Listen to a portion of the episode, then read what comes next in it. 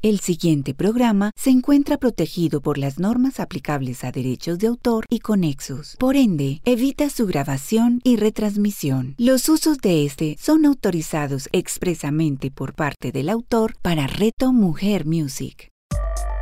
Una tacita y media de caos con Juan Álvarez. A continuación, en Reto Mujer Music. Es sábado, es hora de una tacita y media de caos con Juan Álvarez, un espacio donde hablamos sobre los misterios del caos y su importancia en nuestra vida.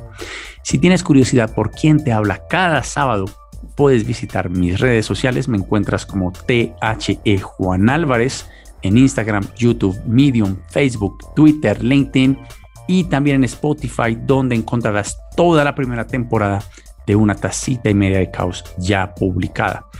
Eh, también puedes encontrar mi libro si te interesa la narrativa y quieres aprender a escribir un poco más ágil las historias que deseas presentar a otras personas. La puedes, eh, puedes meterte a Google, poner héroegrama con tilde en la primera E y te llevará a todas las plataformas en la que está durante el mes de marzo vamos a estar en oferta 50% de descuento. Eso quiere decir que como 2 dólares 50 más o menos está re barato. Eh, otra cosa eh, que también quiero hacer es agradecerle a todos los que están aquí hoy conectados. Sé que con la oferta de expertos que en este momento están ofreciendo contenido súper interesante, redes, que ustedes elijan estar aquí escuchándonos a nosotros hoy es eh, de verdad un lujo y les estoy muy agradecidos porque quieran pasar su tiempo con nosotros. El sábado pasado tuvimos un súper invitado, Freddy Cantillo, estuvimos hablando sobre la salud mental y el dinero, la economía, esto cómo nos está afectando, ya que la premisa de esta segunda temporada de una tacita y media de caos eh, es el mundo se transformó y nosotros no eso, em, digamos, qué consecuencias trae para nosotros. Hoy tengo otro invitado de lujo, es una persona que cuando mi vida estuvo en caos, me ayudó a encontrar, digamos que el camino que yo pensaba haber perdido. Eh, es una persona que, quiero muchísimo, que respeto muchísimo, a la que le escucho mucho sus consejos. Eh, y aquí tengo, digamos, a uno de mis grandes maestros, Luis Gabriel Cervantes. Por favor, preséntate un poco. Estoy seguro que ya te conocen, pero preséntate igual.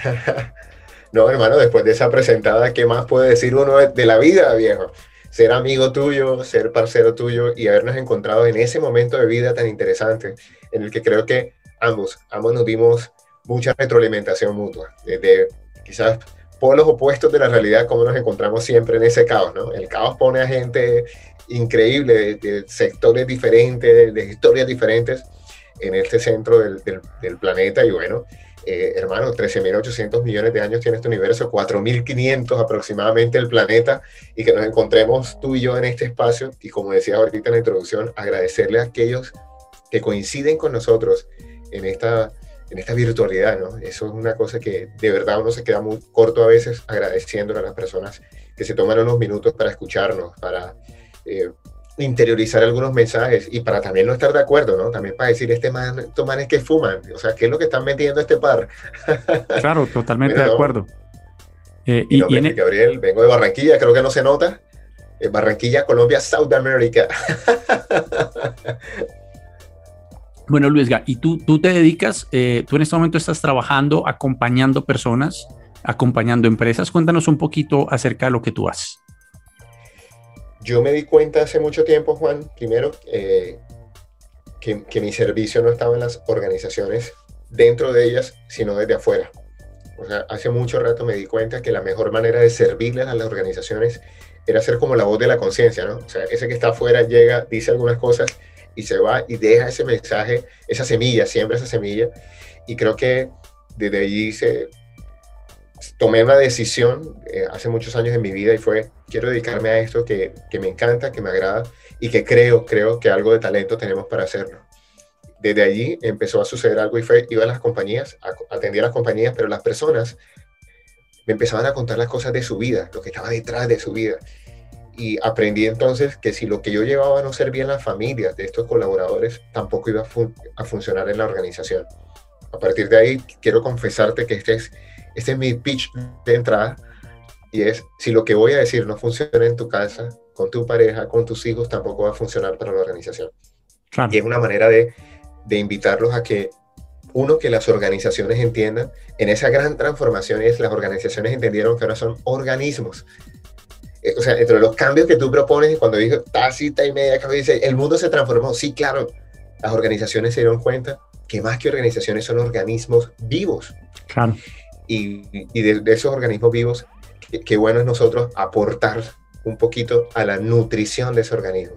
Un organismo vivo necesita nutrirse y desafortunadamente hay mucho, hay mucho, mucho material tóxico a nuestro alrededor. Entonces, qué bueno es convertirte en ese, en ese material nutritivo. Ahora, quiero ser claro, no tengo mucho para decir, en serio. Lo que sí entendí fue, antes de la pandemia creía que la necesidad número uno del ser humano era sentirse escuchado. Yo, yo sostenía eso así, acá pues, para La necesidad número uno del ser humano es sentirse escuchado. Llegó la pandemia, me mandó para la casa a quedarme con mi esposa y con mis hijos y comprendí esto. La necesidad número uno efectivamente tiene que ver con el sentirme escuchado, pero también con el sentirme comprendido. Claro. Si siento que me escuchas, pero no me comprendes, no pasó nada. Y no, incluso lo empeora. Exacto. Entonces, las organizaciones requieren, al convertirse en organismos, entender que el cliente necesita ser escuchado, pero también comprendido. Y había un cliente al que habían dejado por fuera del asunto y era el cliente interno. Claro, y, si algo se transformó en la vida, ah, imagínate, si algo se transformó en ese mundo organizacional, fue precisamente que el cliente interno ahora ya no tenía ni siquiera que estar en la estructura física que habían, eh, eh, eh, vamos a hablar aquí de una estructura física para utilizar un eufemismo de la palabra cárcel, ¿no? Sí, Eran unas cárceles, usted tiene que entrar a esta hora, tiene que salir a esta hora, y de pronto no, el, el, universo fue y dio una vuelta y llegó una forma que aún no sabemos si es vida o no es vida. Todavía ese será un debate enorme entre los científicos y las personas que debaten a otro nivel. Yo, yo creo que a ese debate le quedan 20 años, pero si quieres ahorita hablamos de eso. Pero sí, es un, es un debate terrible, total. Claro, claro, y, y, y es un debate hermosísimo, entre otras cosas, pues de las cosas que nos unen con Juan son las diferencias de perspectiva, ¿no? O sea, creo que una de las cosas que más nos unen son precisamente que tenemos perspectivas en algunos puntos muy opuestas. En el tema de la espiritualidad, por ejemplo, tú sabes que para mí ese es un, un, un camino transversal en mi vida. Claro. El tuyo es un camino es fascinante. A mí me encanta escucharte hablar porque es como decir, ay, que este man de dónde saca esas vainas, pero también me apasiona. O sea, a mí, yo creo que la diferencia se construye. Yo, a diferencia de muchos colombianos que creen que la diferencia destruye, yo sí creo que la diferencia construye. A mí, yo, yo, no puedo entender que porque alguien tenga un partido político, el tuyo, diferente, o porque ah. crea que un candidato es diferente, eso no nos permite construir. Entonces, bueno, dicho todo eso, entonces, bacano porque cada vez que te escucho, en la mañana, sobre todo cuando te conectas y estoy ahí y entro y digo, algo este más me va a mover en el chip. o por lo menos me va a poner a buscar el argumento contrario. O sea, no, cuando me encuentre con el marica, por ahí no es.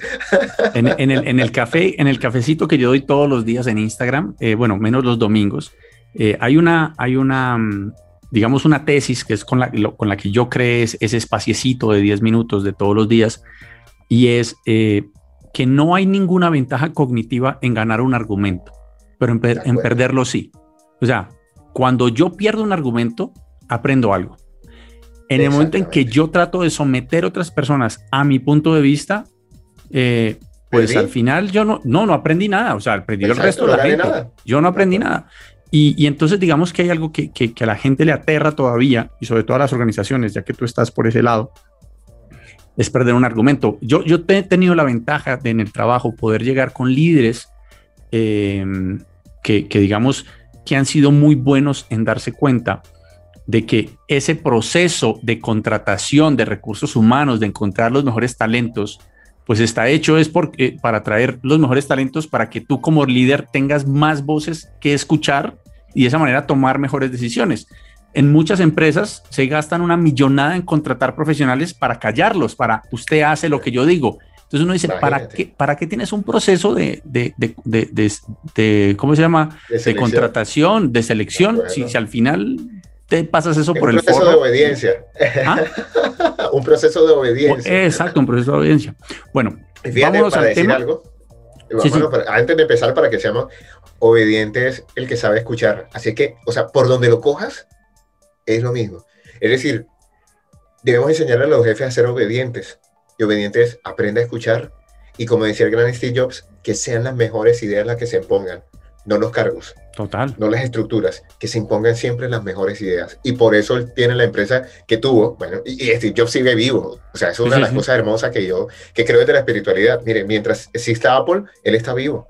Mientras, mientras la gente hable de uno, uno sigue vivo. El momento es el momento en que ya nadie habla de uno. Ah, bueno, en algún lugar, en algún, en algún cajón habrá algo tuyo del que algo, alguien hablará algún día. Aquí se trata es de dejar cositas por ahí, tesoritos guardados.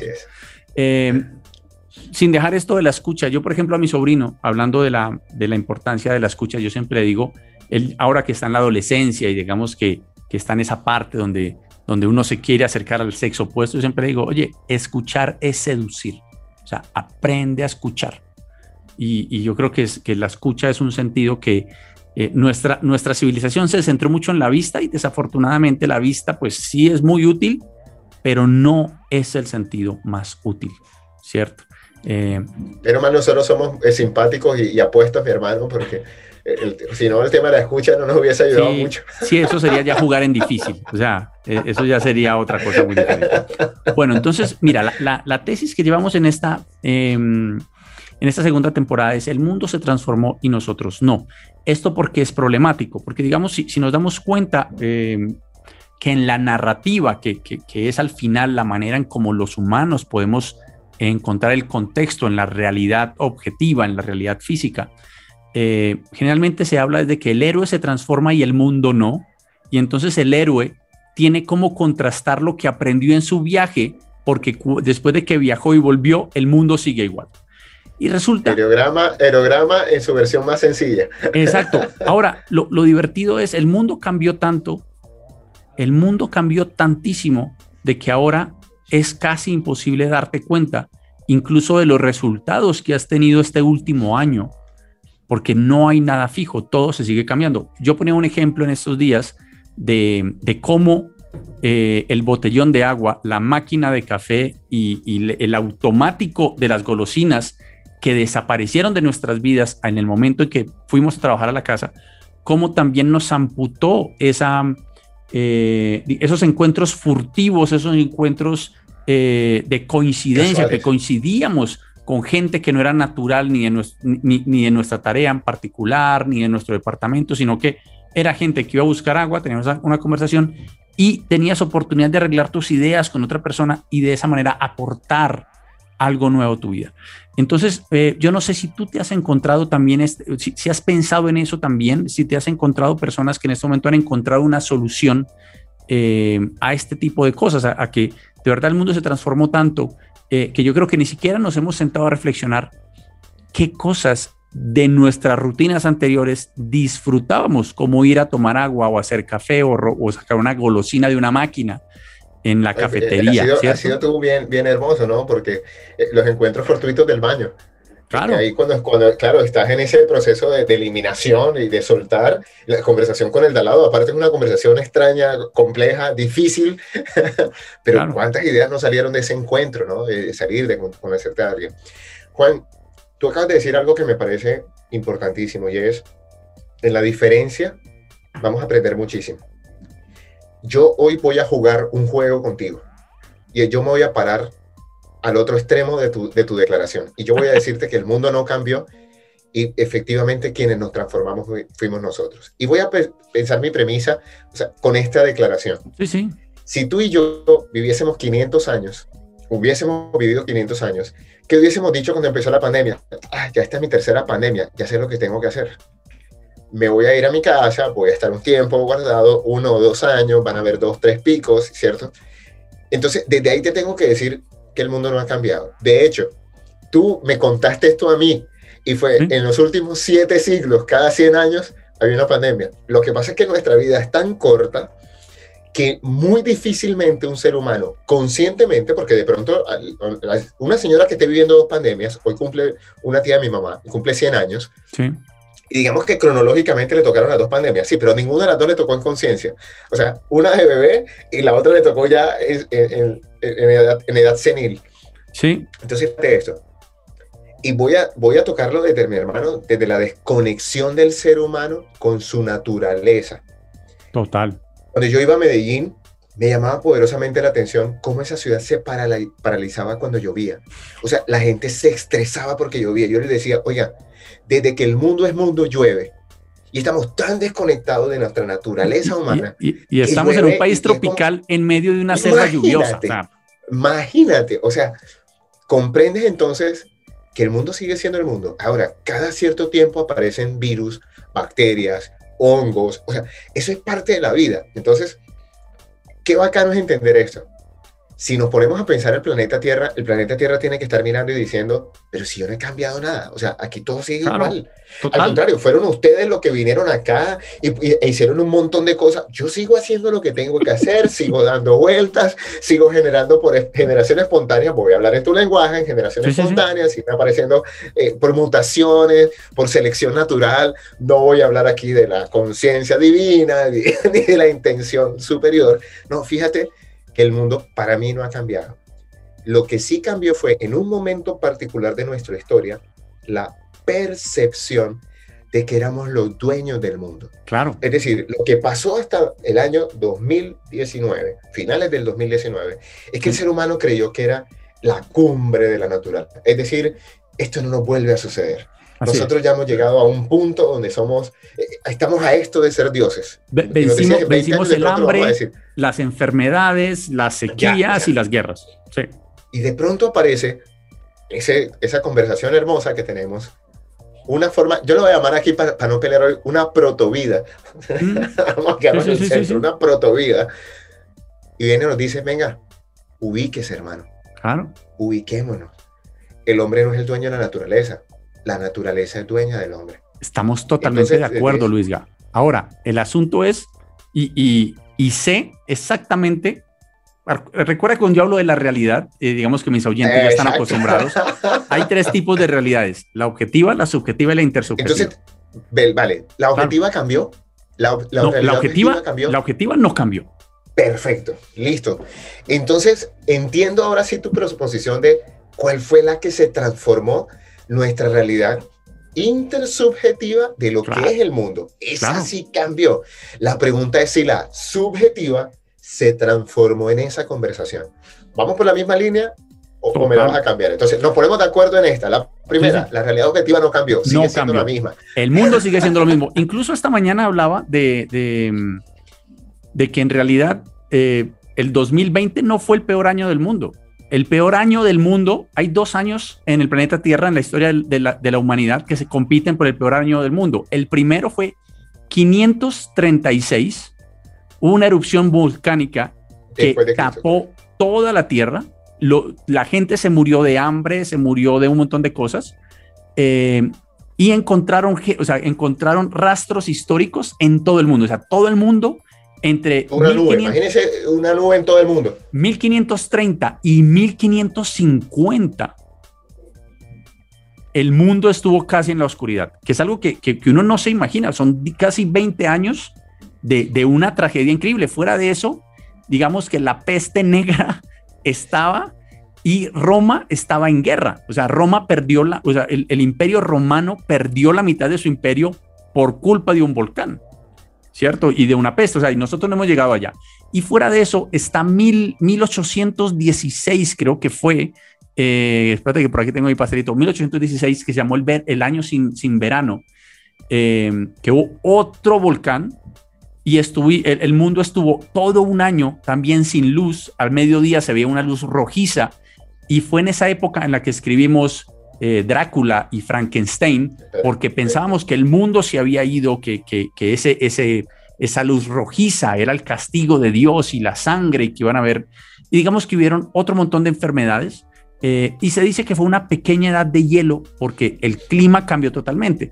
Entonces, digamos que, que en este momento, pues hay una, digamos, un SARS eh, que ya lo habíamos visto un poco antes, este fue un poco más grande, obviamente no estoy tratando de decir que la gente que se murió no, no es una tragedia gigante. Pienso que con que se muera una persona ya, ya la tragedia es gigante. Em, pero digamos que esto ha sido cíclico durante la historia de nuestra vida. La humanidad incluso sobrevivió varias veces la peste negra, que fue real, o sea, realmente enfermedades gravísimas.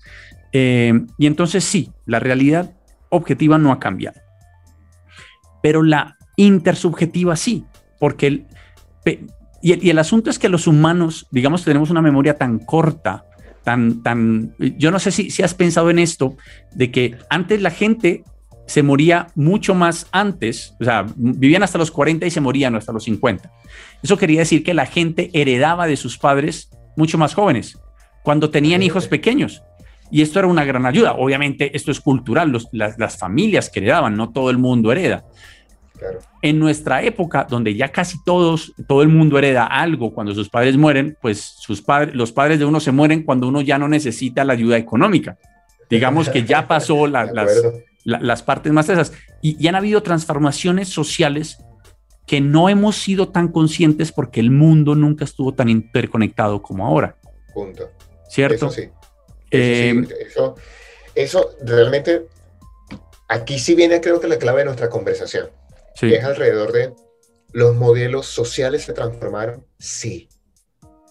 Y el primero, acaba de darle a un punto hermosísimo y es la expectativa de vida de un ser humano, ese cambio en la expectativa de vida. Yo creo que, que nosotros no somos tan conscientes de eso que acabas de decir.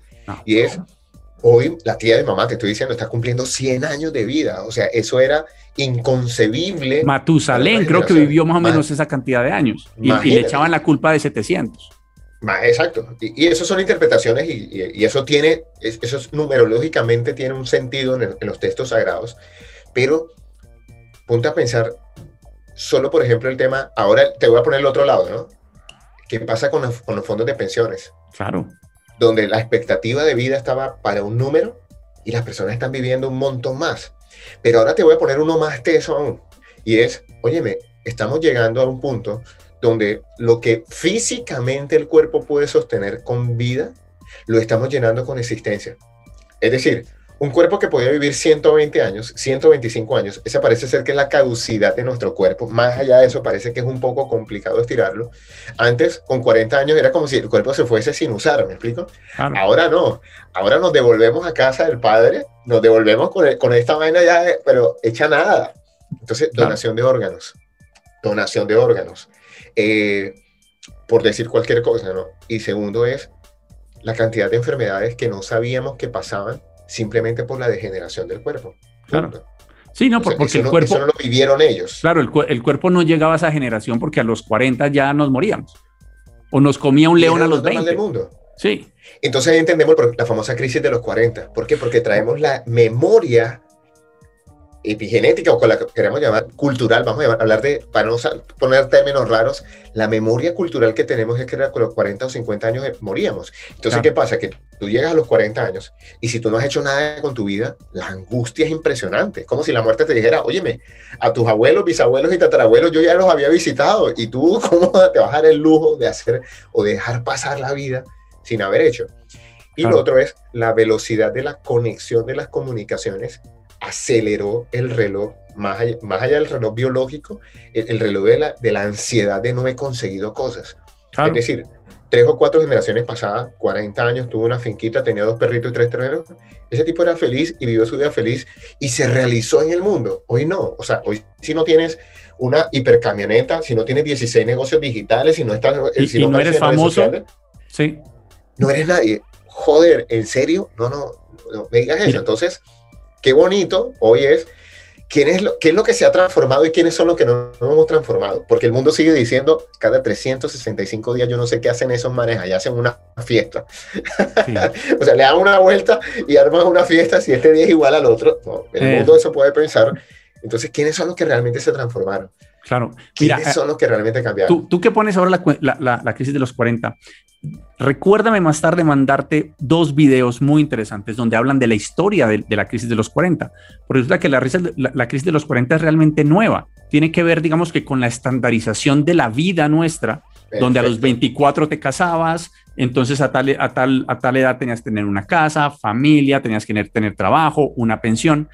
Y en el momento en que eso se estandariza, eh, pues aparece la expectativa de yo también tengo que tener lo del otro, ¿cierto? Inclusive hay un estudio súper interesante de que antes de esa estandarización, las parejas tenían hijos mucho más tarde en la vida, porque digamos que, la, inseguridad alimentaria era tan fuerte que, tener hijos era un riesgo tan grande que digamos que las parejas casi que tenían los hijos eh, lo más tarde que, pudieran. Y eso no hacía entonces digamos que por ejemplo una mujer em, eh, que una mujer tuviera la presión de tener hijos a los 24, de ser madre antes. Y el dicho, no sé si has oído el dicho de, de la vida empieza a los 40. En realidad es un, es un dicho de una mujer. Te tengo que pasar ese, ese dato. Es una mujer que dice, eh, es la primera que dice, la vida empieza a los 40 y, y como solo a los 40 vas a saber en realidad que es una mujer de verdad. Pues es un dicho bastante bonito, bastante feminista, eh, que salió en un libro. Terminó, creando una ansiedad increíble a las personas en la famosa crisis de los 40. Eso, pero, entonces digamos que, sí. Eh, voy, voy, a tocar en, un tema importante con lo que decías y es, estamos midiendo el tema de los hijos con respecto a quién. Porque recuerda que venimos de generaciones donde la diferencia entre el abuelo y la abuela eran de 15, 16 y 20 años. Yo vengo, por ejemplo, mi papá le lleva 16 años de mi mamá, por eso no puedo decir la edad de ninguno de los dos porque mi mamá me mata, pero mi mamá acaba de cumplir 87. y era, fíjate cómo el hombre podía casarse a los 30, 35, 40 años y como sigue siendo un semental, puede seguirse reproduciendo. Eso fue lo que estiró lo de la curva de que tenían los hijos más tarde. Claro. Pero las mujeres empezaban, las abuelas empezaron a tener hijos a los 16, 18, 20. Lo que pasa es que la realización para generaciones pasadas solo se medía en términos del hombre. Es decir, la realización de una casa era la, si el hombre se realizaba, la familia se realizó. Hoy no. Entonces, eso también cambió la forma y la manera de, de, de, qué es realizarme en la vida y qué no es realizarme en la vida. Y lo otro, un cambio cultural también es esas diferencias de edades que antes eran tan normales, Hoy fíjate que ya, ya, ya como si fuéramos de generaciones diferentes. Es que, claro, si tú tienes un celular cada seis meses diferente, entonces alguien que te lleva 16 años es 32 celulares más veterano que tú. o sea, está desactualizado 32 celulares. es, que, es que yo en estos días fuimos a comprar un celular para, para, para Clau y porque la cámara de ella me decía que la calidad no era muy buena. Entonces yo miré nuestro celular, fuimos a la tienda y yo dije, mi amor, ya sé cuál es el problema. El problema es que todos los celulares aquí son de 12 para arriba y los nuestros están en 6 y 7. O sea, Imagínate, eh, solo, solo en un año, digamos que te quedas atrás de otra manera. Pero entonces, al, mi tesis del mundo cambió y nosotros no. Eh, tú me pones ahí, por ejemplo, la, la parte de, de, que las mujeres eh, tenían hijos antes, porque digamos que las mujeres tienen, tienen un límite de óvulos fértiles, un, un, un, tiempo, digamos, en el que es más fácil. Eh, pero digamos que también es, fue una edad que bajó mucho después de, la Segunda Guerra Mundial. Porque a lo que le dijeron a la gente fue, ya que se murieron 120 millones de personas en una guerra, hay que repoblar el planeta. Vamos todos a tener hijos. Em, y, aquí vuelvo a la parte, el mundo no cambió, pero nuestra realidad intersubjetiva sí, ¿cierto? Em, y estamos pasando, y que es, algo que me parece de verdad extraordinario, es, eh, estamos pasando de una realidad industrializada, donde estábamos acostumbrados a que hacíamos parte de una línea de producción y por eso teníamos que estar en una oficina, todos donde el jefe nos viera, eh, a pasar, digamos, a, una era digital en menos de un año, porque habían personas que pensaban que esto le faltaban años para que fuera realidad. Eh, y esto está trayendo unos cambios gigantes en nuestra realidad intersubjetiva. Eh, sobre todo pienso en los, en los adolescentes eh, que iban a empezar su año laboral el año pasado. Que iban a empezar a, salir con chicas que conocieron a la chica de sus sueños el 16 de marzo del año pasado y el 17 lo encerraron. Eh, ¿Cierto? O sea, digamos que esto tiene, tiene unos cambios realmente paradójicos. ¿Cómo buscamos empleo? O sea, eh, una de las cosas que yo sigo criticando es yo porque yo la gente por qué piensa que me manda una hoja de vida a mí y yo lo voy a contratar. O sea, con una hoja de vida yo no sé tú quién eres, o sea, muéstrame tú qué haces, muéstrame tú qué has hecho, muéstrame tus redes, muéstrame lo que has publicado y entonces tú y yo hablamos. Es posible que ni siquiera tengas que buscar. Yo te voy a buscar porque eres bueno. yo te voy a encontrar.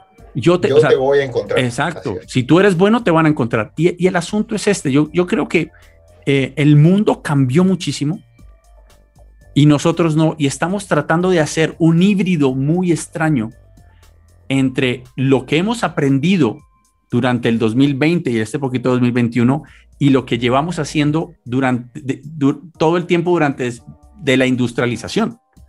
Eh, de 1945, Segunda Guerra Mundial para acá. Exacto. la, salida de nuestros abuelos y algunos de nuestros padres y llegar a este 2021 y hacernos esta pregunta existencial. Ahora te lo voy a poner desde el existencialismo. Claro, por aquí viene mi, mi, mi, clave. Aquí este va a ser el aporte hoy a, dónde estuvo la transformación.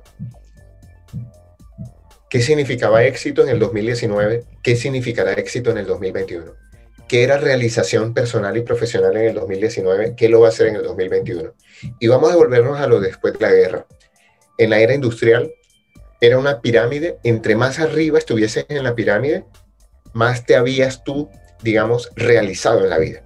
Entonces, por ejemplo, para algunos de nuestros abuelos, el tema fue, conseguí un trabajo, estuve 40 años en una organización, me entregaron una medallita y me pensioné, fui una persona exitosa. Entonces, fíjate todas esas series donde el, sueño era el de la corbata, el del saco, el señor que podía, o sea, sale de la industria, sale del overall, es capaz de ponerse un saco y una corbata, se ejecutiviza y wow, éxito y de pronto llega un baby boom, un, un, cambio de paradigma donde decimos, no, espérate, eso es encerrarme, yo requiero libertad. Entonces el éxito ahora ya tiene que ver con el famoso empresario, el emprendedor, el que forma su propia empresa. ¿Sabes que el coaching, sabes que el coaching fue el que hizo realidad que la gente saliera de, la de las industrias y se educaran en religión, en sindicalismo, en un montón, una cosa espectacular. Qué lindo eso, ¿verdad? La pregunta es, yo tengo un hijo de 11 años, tengo uno de 7, y a mí me dijeron esto, Luis Gabriel estudia para que seas alguien en la vida. Imagínate eso, o sea, un profesional es alguien que tiene un título y con ese título se hace alguien en la vida. Y el discurso ahora con Pipe y Dani, porque entonces llegaron un día, les toqué la puerta y me dijeron es que queremos ser youtubers. Y youtuber es, tienes que desarrollar una marca personal y entonces les dije a los dos, mirándole a los ojos, ¿o ustedes se hacen los mejores youtubers del mundo o los mando a la universidad? Así es. o sea, mira, ya el cambio total y es, o sea, la universidad va a ser un castigo si ustedes no descubren quiénes son. O sea, antes había que ir a la universidad supuestamente a descubrir quién era, a que me pusieron sello. Ahora será todo lo contrario. Si tú no has encontrado quién eres, pues vas a tener que ponerte unos títulos en tu identidad, ingeniero, abogado, cualquier cosa, que, que ponga el mundo como es. Mira, Juan, eh, vamos a reírnos un ratico. A ti me gusta reírnos. E-, existe un, una influencer que se llama La Liendra. Sí. ¿Lo conoce, no? Sí, claro. Y entonces está este señor y escribe en su, en su muro, ¿no? En su, en su post, en su wall. Yo me maté estudiando 10 años de universidad, 5 de posgrados, 3 de maestría, 2 de, de, limón esa vaina. Y dice, yo jamás seré capaz de alcanzar el 1% de lo que este man... Y claro, pone una retaíla, ¿no? O sea, e-, este X, Y, Z, hijo de nadie, que no ha hecho nada en la vida. Y yo digo, en serio, aquí sí te tengo que dar la derecha de decir, o sea, este man no se dio cuenta que el mundo cambió. O sea, este man no comprendió absolutamente nada. Bueno, hay, una influencer ahí en tu tierra que se puso seno, hermano. Sí. se le dio por ponerse seno y, lo hizo. Y es, la libertad se convirtió en un nuevo patrón del éxito. ¿Qué tan libre puedo ser? ¿Qué tan auténtico puedo ser?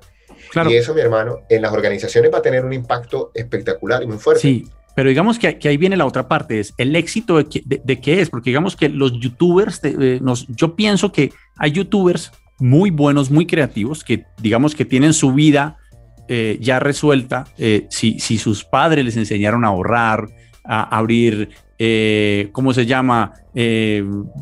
estas cuentas sí, se Si, si, les enseñan a, jugar el juego del dinero, a, entenderlo, la estrategia del dinero, creo que, es algo realmente importante.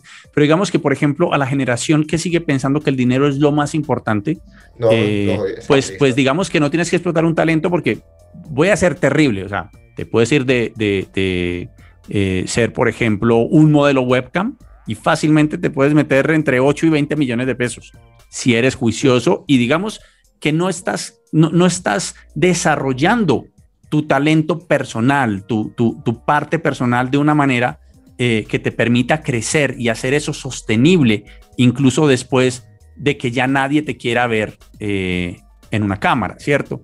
Eh, hay, hay youtubers que son muy buenos, hay expertos que son muy buenos, está toda la industria del conocimiento que nos brinda, digamos, una cosa gigante. Y yo creo que una de las cosas que el 2020, nos, por lo menos a mí me deja de aprendizaje, es, esta es la, este es el primer eh, síntoma de lo que se nos viene encima. O sea, esta es la primera vez que nos tocó automatizar muchas, muchos procesos empresariales y nos damos cuenta que ahora después de la pandemia no van a haber muchas personas de, de, regreso a su trabajo porque su trabajo ya se automatizó. Lo que tú decías de, de, la discusión que nunca, que uno nunca llega en esa discusión de, qué es mejor y qué no es mejor, digamos, en 20 años más o menos, la pregunta va a ser si los únicos buenos para trabajar son los robots, son la inteligencia artificial, ¿para qué sirven los humanos? Perfecto. ¿Con qué vas a llenar tu tiempo? Si el tiempo no es dinero, ¿cómo vas a hacer dinero? ¿Cierto? O sea, digamos que, se nos vienen unas preguntas filosóficas terribles porque no nos están entrenando para eso. O sea, yo creo que tú y yo nos vamos, vamos a pasar muy bueno porque yo creo que hemos tenido la disciplina. Vamos a, reír muchísimo. De descubrir, de, sentarnos a descubrir yo para qué soy bueno y digamos que, que aunque vivimos de lo, de lo que somos en este momento, eh, no tenemos que hacerlo. ¿cierto? Eh, creo que si alguien nos dice, eh, Luisga, toma todo el dinero del mundo y no hagas nada, eh, seguramente nosotros seguiríamos haciendo cosas porque no hacemos cosas por dinero. El, eso, eso que hacemos nos da dinero, pero no es, consecuencia. eso, pero es no consecuencia. Exactamente. Pero no es el objetivo ni el propósito. No, Juan, ahí sí creo que, que acabas de, de tocar yo no sé si esto fue el mundo de las personas, no sé qué cambió. Aquí sí te tengo que ser directo, sincero y honesto. Sí. Pero lo que sí va a suceder cuando se automatice todo lo que se tenga que automatizar es que nos vamos a dar cuenta que el dinero en última simplemente es un concepto. Es decir, somos el único ser en este planeta que utiliza el concepto abstracto del dinero. Ningún otro ser. Porque a un concepto abstracto le dimos tanto valor. Es que ahí es donde va a venir la imperiosa necesidad de tener que ahí sí replantearnos lo subjetivo y lo intersubjetivo desde una realidad que, vuelvo y te repito, objetivamente no cambió. O sea, el universo lo que nos está diciendo es que ustedes le pusieron valor a algo que no tienen absoluto valor. O sea, ustedes cogieron unos papelitos, le pusieron unos sellos y se empezaron a matar por esos papelitos y empezaron a, a robar esos papelitos y empezaron a acabarse ustedes detrás de unos papelitos creyendo que eso les iba a dar seguridad. Y mira, Juan, el tema es que cuando tú comes mucho, llega un momento donde el cuerpo te dice, hermano, venga, ya, ya no me cabe más. O sea, si usted bebe mucho, llega un momento que el cuerpo ya queda borracho, tirado y dice, ya no, no puedo más. Si usted se le da por estar con 200 damas, en, la, en la, dama número 3, ya el cuerpo dice, oiga, venga, ya paremos acá. ¿no? En, la, en, la, 3 no, danos un poquito más de, danos un poquito más como de crédito. En la tercera no, pero tírale el número más alto. Juan, ya, ya no eres el Juan de antes. Ah, no, no, no, en este, en, este momento, no, no, no, yo te estoy diciendo a la gente que tiene 20 años, que sí antes, ah, digamos, okay, okay, pero, okay, pero no ahora, ahora ahora a veces no, no, no, no da, no da.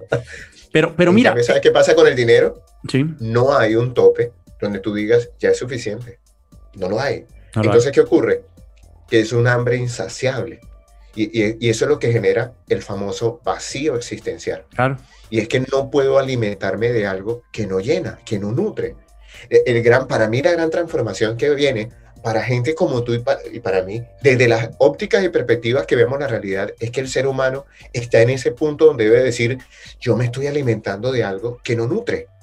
Yo, yo estoy intentando poner toda mi, mi sentido de vida alrededor de un concepto tan etéreo y, que, entre otras cosas, ni siquiera el 99% de los humanos no tenemos ni idea cómo es que realmente funciona eso. Déjame hacerte una pregunta. ¿Tú sabes cuál es la diferencia eh, profunda entre la gula y la lujuria? Entre la gula y la lujuria. Sí.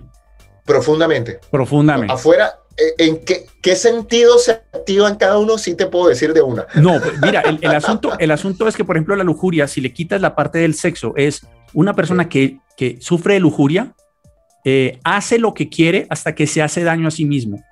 Perfecto. La gula es la persona que consumiendo o usando lo que más le gusta, acaba con lo que, con, lo que le gusta hasta el momento de, de, de sentir sed por siempre, porque te la acabaste y ese es el gran problema del dinero, que el dinero como lo construimos es, es infinito.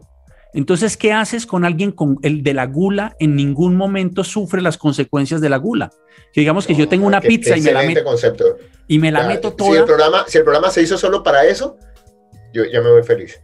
Eso que acabas de decir, Juan, es una cosa brutal y bestial. O sea, me estás, me, estás poniéndole un, un, candadito a una idea que venía acá. Y, y, mira lo que te voy a decir. Nos hablan de libertad financiera y nos hacen esclavos del dinero. Claro. Buscando libertad financiera, me hago esclavo del dinero. Y le acabas de dar el punto tal, claro, es gula. Y la gula solo se sana es cuando me consumo todo el, el, producto. cuando me, digamos, me la comí toda la pizza. No hay más manzanas. Quiero, más pizza, se acabó la pizza, ya no hay más se acabó La pizza. Perfecto. ¿Qué Pero pasa? Si el dinero es infinito. como lo construimos es infinito si necesito más, creo más. Y, digamos que ese es uno de los grandes problemas, digamos que de la gula. Entonces encontramos dónde se transformó el mundo, hermano. Cuando cambiamos el, plato, el patrón oro. Porque mientras hubo un patrón oro, mientras lo tuvimos, lo, lo, pegamos a algo finito, el dinero tenía un sentido totalmente diferente. De hecho, era importante ahorrar. Sí, pero, pero digamos que por eso también fue que nos clavaron la doble espada en América, porque fuimos la fábrica del nuevo oro, porque hasta que no apareció América, el oro era súper finito. Cuando llegaron a América, el, oro pasó a ser casi infinito. Entonces, digamos que, que esa infinitud de la, de la, parte financiera, donde siempre hay una mitad, porque es algo que me sorprende, si vivimos en un sistema cerrado, donde no hay más agua que la que hay aquí, eh, le seguimos le seguimos poniendo precios al agua eh, y la seguimos dividiendo y hay más de una mitad. O sea, eh, al final, si tú tienes tantas partes de una manzana, se acabó la manzana. Con la economía eso no funciona. En la economía siempre sacas un porcentaje de algún lado y, termina siendo infinito en un sistema finito, que en algún momento va a decir, chicos, en este momento solo hay plata en este planeta porque el resto se acabó. Y ese día va a ser un día bastante triste y caótico, porque creo que, eh, que ese día eh, consolarse con dinero o con oro va a ser realmente doloroso. Por eso mi suegro decía, yo prefiero llorar sobre el producto que sobre facturas.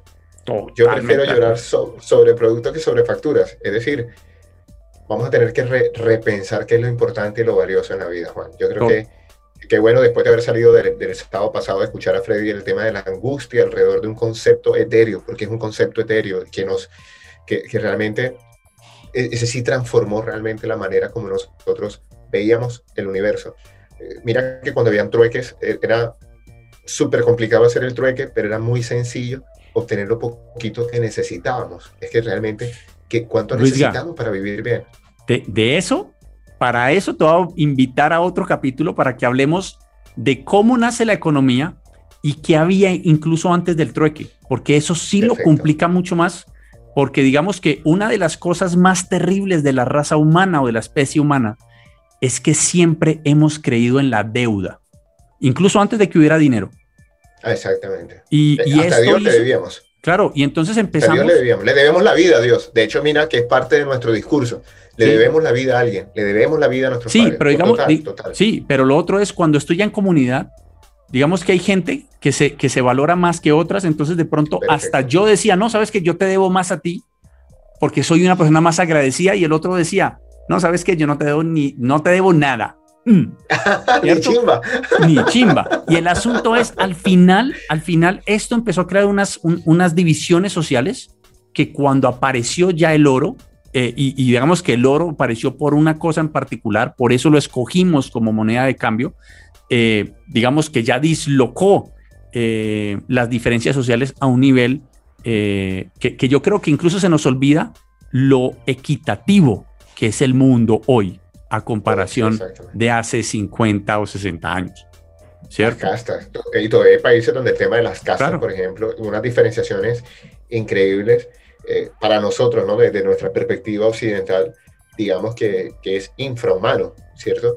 Pero fíjate cómo desde una perspectiva espiritual diferente comprenden y aceptan que esa es su situación y su realidad. Por eso creo que una de las grandes palabras, Juan, eh, ya para ir como, como realizando este vuelo, porque hermano, lo, tiramos allá arriba, vamos a bajar este globo. ¿Qué significa entonces la aceptación de la realidad tal como es? O sea, creo que el gran inconveniente del ser humano es que le dio tanto sentido a, lo, a lo subjetivo que se olvidó de lo importante que es el mundo objetivo en el tema de hechos, situaciones y circunstancias. Eh, hacía un meme ahorita, hace unos días, veía un meme de la señora que se subió a la báscula y la báscula decía, usted pesa 85 kilos y esta mujer va y le dice, esa es tu opinión. O sea, fíjate cómo hemos tergiversado tanto lo que es el, eh, el tema objetivo y convertimos la objetividad en muchas situaciones solo en temas subjetivos. O sea, imagínate una báscula dándonos opiniones, ¿no? Eso no es sí, el, el, asunto. Sí, el asunto es que esa vaina es muy compleja porque digamos que uno puede decir que hay verdades que son, que son verificables y otras que no. Por ejemplo, eh, no sé, este lápiz, este, este gancho es rojo, ¿cierto? Entonces tú ya estamos de acuerdo y es verificable. Ahora, si yo soy daltónico, esto no es rojo, ¿cierto? digamos que, incluso desde la parte física, desde la parte de, de, los qualia, de, lo rojizo del rojo, yo estoy seguro que tú y tu mujer se a veces pelean por el o discuten por el color de algo. Eh, pásamelo, no sé qué, que es gris. You know, eh, solo veo un buzo verde. Sí, ese gris. no, eh, mi amor, te paso de la chaqueta verde. Que, bueno, y se queda uno ahí. Y digamos que, el problema de la opinión, y, y, digamos es que es algo que, que agravan las redes sociales, es, eh, que tenemos todo el derecho a, a ser divergentes en nuestra forma de ver el mundo. Lo que sí tenemos que aprender es que la realidad intersubjetiva, en realidad esa construcción donde creamos tejido social, donde creamos ese, e, esa opinión común de lo que estamos de acuerdo. Y el mundo nos da estas libertades porque todos acordamos un montón de cosas en las que apoyamos la realidad para que funcione, ¿cierto? Todos creemos en los derechos humanos, todos creemos en la propiedad privada, todos creemos en los derechos de, la otra persona, en los sentimientos de la otra persona, de que si alguien te ofende, eh, pues eh, lo tiene que enmendar, ¿cierto? Digamos que hay un montón de cosas que las redes sociales creo que se han prestado eh, para que el discurso de poner en duda la realidad intersubjetiva, es lo que ha hecho que el mundo en realidad se transforme. la realidad intersubjetiva, mientras que la objetiva sigue diciendo, oye, el día que el oro pierda su precio, adivinen que sigue siendo oro. Sigue siendo oro. Voy a cerrar eso que acabas de decir, Juan, porque aquí creo que, que podemos encontrar el, el para qué este tipo de conversaciones. Y es, las redes sociales creyeron que la equidad era que si yo pensaba que está lloviendo y tú decías que no está lloviendo, que la equidad era escucharte a ti y escucharme a mí. Y no, mi obligación es ir y verificar afuera si está lloviendo o no. Entonces, ojo, respeto tu derecho a opinar, pero no toda opinión es respetable. Yo respeto tu derecho a opinar, pero no toda opinión es respetable. ¿Por qué? Porque es que estamos dejando por fuera de que o está lloviendo o no está lloviendo. Ley del tercero excluido. Y, creamos un sistema donde creemos que las dos cosas pueden suceder al mismo tiempo por el dato de Schoenberg o por ese tema de la cuántica. No, la cuántica funciona en otro nivel en el nivel en el que nosotros estamos, se llama así, ley del tercero excluido. Y lo, interesante del asunto es que estamos creando un mundo donde el tercero ya no se excluye, se incluye. y es esa, esa grave. Y no solo eso, no hay consecuencias. Un ejemplo muy breve. Hay, hay, un, hay un man en, en, en, Australia que dice que el man tiene como 58 años y dice, yo me siento como una persona de 36. Quiero que me cambien la edad, soy trans edad. Imagínate eso. Entonces, eh, imagínate, pero no solamente eso, de las consecuencias en un montón de cosas, en la de pensión, en la atención, incluso a la hora de que le hagan un chequeo de salud, pues obviamente esto va a tener consecuencias gigantes. Eh, hay una mujer... Los huesos. claro. Los huesos, o sea, ah. su, parte dental, que es una de las formas para saber qué edad tenía, o sea, cuando encontramos un cadáver, eh, digamos que no está identificado, ¿por qué podemos decir así este calcinado qué edad tenía?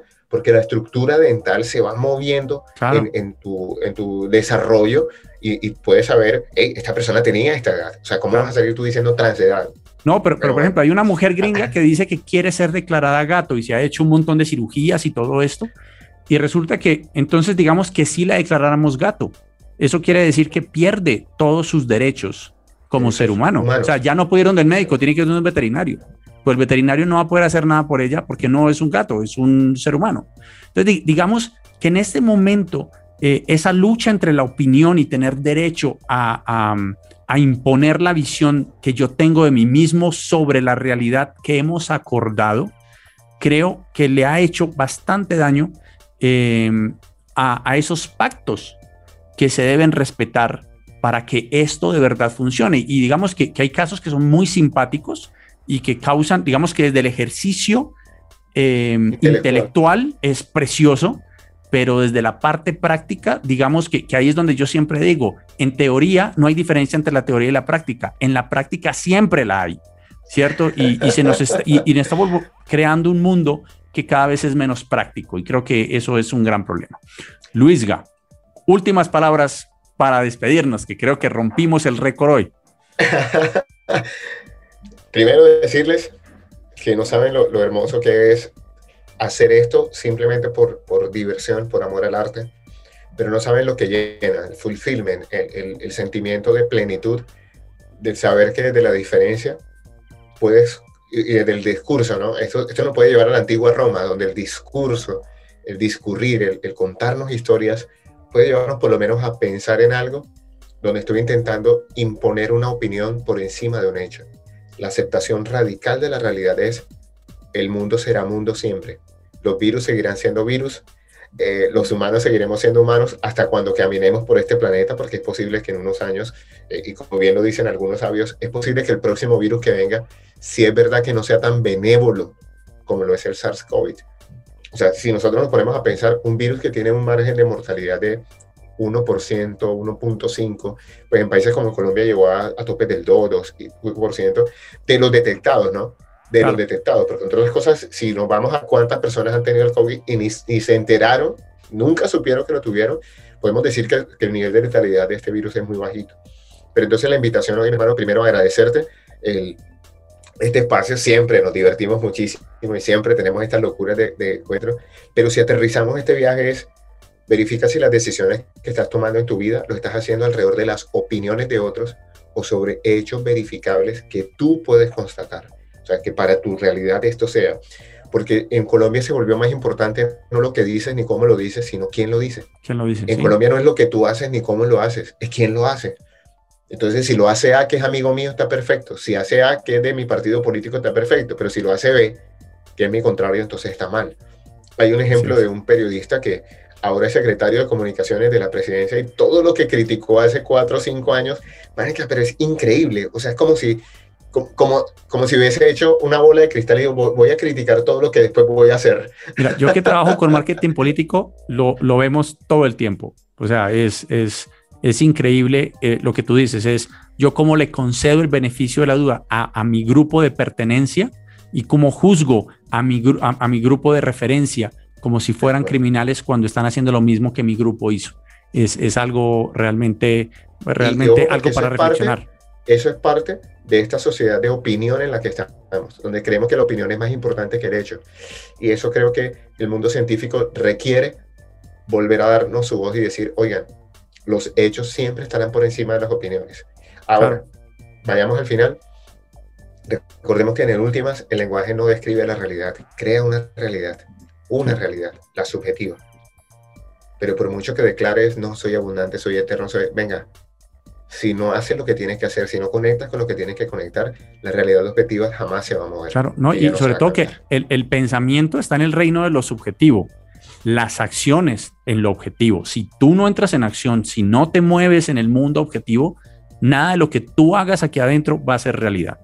¿Cierto? Eso, eso me parece. Así sencillo. Y creo que, que, ojo con el, el PPP, pensamiento positivo pendejo, porque le está haciendo mucho daño al universo, mucho daño a la humanidad. Eh, Incluso, eh, desealo, quiérelo, eh, atráelo, y usamos los términos todos, discúlpame la expresión medio huevones para decir, venga, MIC, muévalo, mi hermano. Claro. Muévalo. Si no lo mueves, no pasa absolutamente nada. Está el mejor ejemplo que es el de, el de las personas que, que, digamos que sin ningún, o sea, después de que se han vacunado un montón de millones de personas ya este año y vemos que, digamos, los, los, ¿cómo se llama? Em, lo que hacen contra el virus, ¿cómo se llama? La vacuna, los, los cosas adversos de la vacuna son mínimos, son casi inexistentes, todavía están en contra, eh, solamente decirles que creo que hay rebajas en las casas, eh, digamos, en los salones velatorios y cosas de estas para la gente que no se vacuna. ¿Cierto? Pienso que algo que... que hicieron, hicieron ya una... yo estoy seguro que... que, ya debe haber algo porque hay mucha gente que, que, está creyendo en información falsa que alguna vez se publicó en Internet, que se quedó por ahí rondando, que la gente utiliza como no es. Eh, y a mí, en caso de que sea verdad que Bill Gates, Bill Gates nos va a manejar con sus microchips, pues, hombre, eh, me parece un hombre de bastante buen juicio. Eh, siempre y cuando yo pueda seguir vivo un ratico, me trago el chip. Bueno, Luisga, muchísimas gracias por venir aquí. Te volvería a invitar. Yo pienso que esa conversación acerca del origen del dinero, del origen de, es, esa, esa dicotomía entre tiempo y dinero, eh, que no estuvo todo el tiempo ahí porque no siempre tuvimos dinero, eh, creo que es, bastante importante. Me gustaría invitarte, no sé cuándo, sé que eres una persona muy ocupada, eh, yo también, vamos a ver cuándo coincidimos, les prometemos esa charla. Ah, aquí el ocupado el otro, hermano, yo estoy en actividad, yo no estoy ocupado, yo estoy en actividad y esto para mí es, es altamente placentero y satisfactorio. Y siempre tomarnos un espacio para tomarnos un café en la mañana y para tomarnos una tacita y media de caos porque yo creo que esto también genera mucho caos en, la cabeza de mucha gente, ¿no? Es que yo para qué escucho a esta gente, yo mejor me quedo... Yo, yo como nunca pienso en esto, y yo creo que es la otra cosa. Hay, hay, hay, hay, digamos que nos quedamos hablando, sabemos más acerca de, de un reggaetonero eh, que a veces en realidad de qué está hecho el mundo en el que vivimos. Así de sencillo. Luis, Luisga, muchísimas gracias. Eh, chicos, esto fue todo por mí esta semana. Espero les haya gustado. Recuerden que recibimos preguntas por mis redes sociales o por las redes sociales de Reto Mujer. Pueden incluso seguir. Luisga, ¿por dónde te encontramos a ti en redes sociales? Si quieren seguir hablando un poquito de caos, arroba Luis Cervantes en Instagram y en Facebook como Luis Gabriel Cervantes, ahí también en LinkedIn, en las diferentes Luis Cervantes y ahí eh, eh, podemos seguir conversando algunas cosas interesantes. Excelente. Recuerden que si quieren participar de mis charlas y mis talleres de narrativa, de creatividad y de pensamiento disruptivo, pueden ingresar a mi sitio web eh, thejuanalvarez.com, eh, darle clic al botón de registro, registrarse y apenas se reactiven mis talleres, les estaré enviando la información. Nos vemos el próximo sábado a las 11 a.m. en una tacita y media de caos con Juan Álvarez. Una tacita y media de caos con Juan Álvarez. Escúchalo todos los sábados a las 11 de la mañana, con repetición a las 8 de la noche, solo en Reto Mujer Music. ¿Sabías que la aromaterapia existe desde hace más de 2000 años? Soy Claudia Carreño de Mi Esencia Vital y voy a compartirte un saber milenario de aromas y mezclas Aprende los secretos de los aceites esenciales y conviértete en el alquimista de los aromas acá, en el Tratado de las Pociones. Claudia Carreño, escúchala todos los domingos a las 11 de la mañana, con repetición a las 8 de la noche, solo en Reto Mujer Music.